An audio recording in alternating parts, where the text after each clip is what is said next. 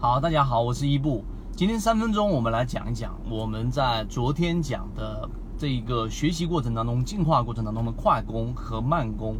其实非常简单的一个呃学习过程当中的一种方法论。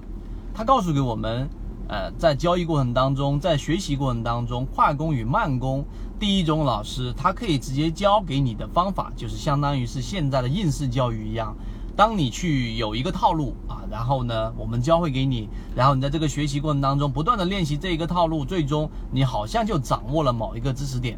第二种老师呢，他教你的方法呢，就不是这一种方式，而是干嘛呢？通过我们说的这一种交叉练习，而不是直接的专项练习，交叉练习和通过，然后我们说有时间间隔的练习，来把这一个学习的东西真正交付到你手上，并且成为你的一种能力。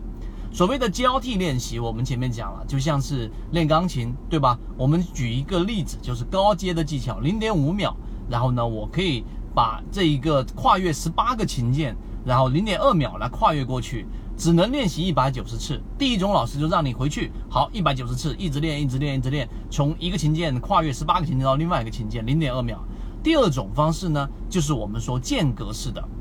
你先是两个琴键、八个琴键、十二个琴键、三十二个琴键等等，不断的跳来跳去、跳来跳去的这一种间隔练习，它最终练就的是你的这种关联性，学习的这种关联性。回到我们的讲的交易系统，交易系统里面我们讲了很多个模块啊，其中包含着我们讲的战法的主力创新高、股价没创新高的这一种溢价模块，我们还讲了主力高控盘的模块，我们还讲了中线数据的模块。以及最近我们在讲的缠论的模块，那么这些模块之间它到底有没有关联性呢？我认为真正能做好交易和不能做好交易的最终区分，就是刚才我们讲的那几个关键点。我们讲的缠论，它实际上帮助你做的事情，就是在你去看一只个股，通过肉眼观察，知道它是在三种趋势里面的上涨、下跌还是盘整。而这个判断的依据是需要你扒开一个时间窗口，进入到小级别，也就是说，现在你选股是日线级别，但是你回到了六十分钟级别跟三十分钟级别去看，发现它是由一个一个不重叠的中枢形成的，于是它就是一个走势向上的走势或者向下的一个走势，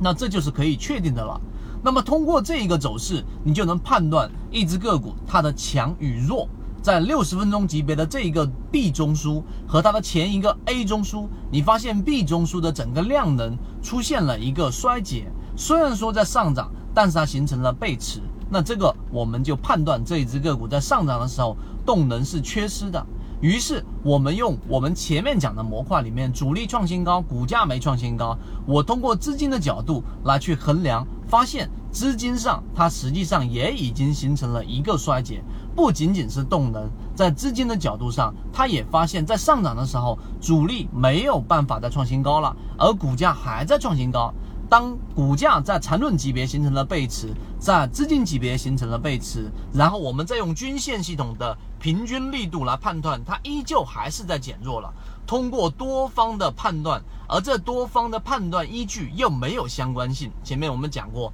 你去判断一个系统，它不能有太强的相关性，甚至是完全独立的系统。最终我们得出的结论就是这一只个股上涨。非常明显的发力，于是我们就在任何一个点位上卖出这一只个股，不一定卖到，或者说一定卖不到最高价，但是你一定会卖在一个你满意的位置。这个就是我们所说的学习的快攻和慢攻。快攻我们没办法去教你，因为我不会教你一个战法，你到今天下午你就一定遇到这个战法，不可能。但是我们学的是慢工，我们教你不同的模块，我们展开不同的航线，然后我们帮你把航线串联起来，最终形成你自己的一个网状和自己的一个交易系统。这个就是我们在我们的圈子当中和我们每天三分钟的一个最本质的意义。我想在国内应该没有人在做这样的一个事情，并且我们的实战结果和我们的经验。啊，一次一次的佐证，这个方向是对的。希望今天三分钟对你来说有所帮助，和你一起